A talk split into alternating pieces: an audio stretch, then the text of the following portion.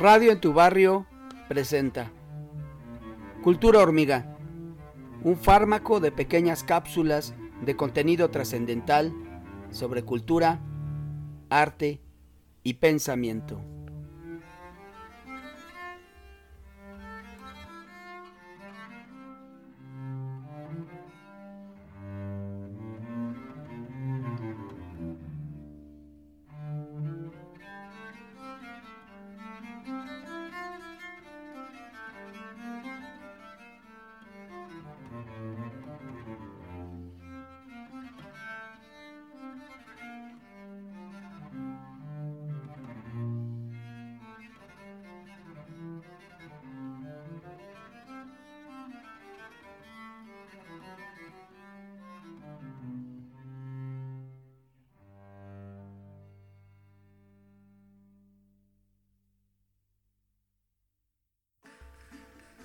En su libro Albores de la Conquista, la doctora Diana Magaloni describe una pintura de Juan Gersón, pintor y clacuilo novohispano que vivió en el siglo XVI.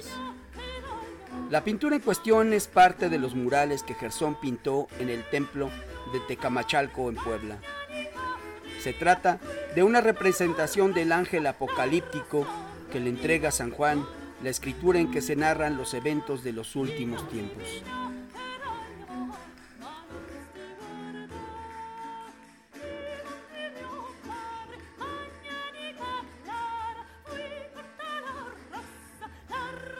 En su temática y elementos, el ángel apocalíptico de Gersón es casi una copia exacta del grabado de Durero San Juan y el ángel del pergamino, aunque otros dicen que se basó en otro grabado de un ejemplar de la Biblia impresa en León en 1558.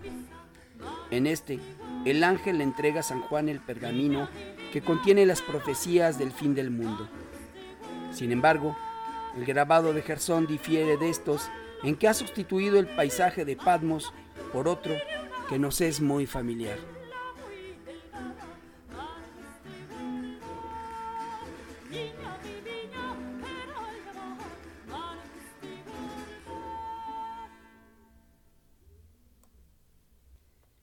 El ángel tiene por piernas dos columnas cuyo capitel es una hoguera ardiendo, por cuerpo nubes blancas y por rostro a diferencia de los grabados en los que se aprecia un rostro humano, un sol resplandeciente del que salen rayos que brillan con intensidad.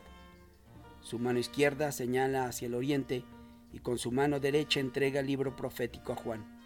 Sobre ellos se encuentra un arco iris. Lo interesante para nosotros es el paisaje que enmarca la escena. Ambos personajes están situados en medio del Popocatépetl y el Iztaccíhuatl.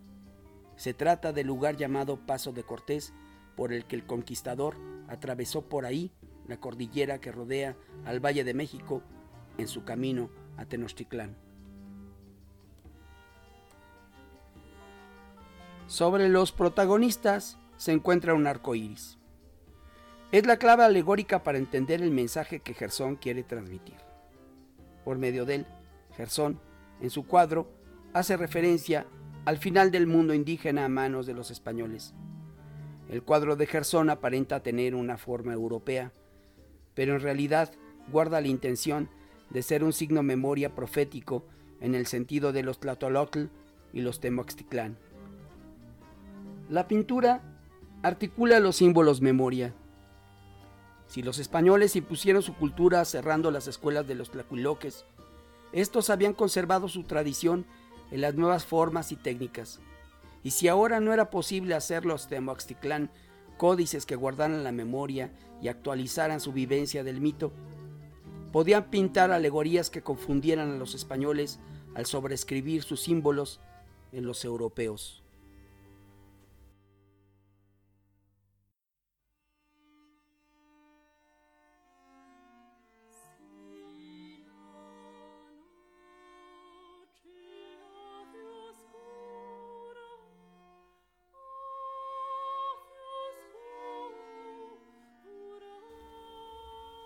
La palabra memoria opera ahora como una estrategia de resistencia cultural.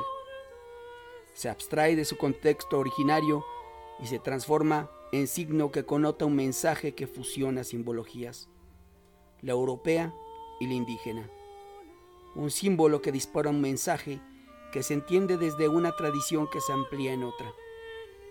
Pero ya hablaremos del arco iris en otra cápsula de cultura hormiga.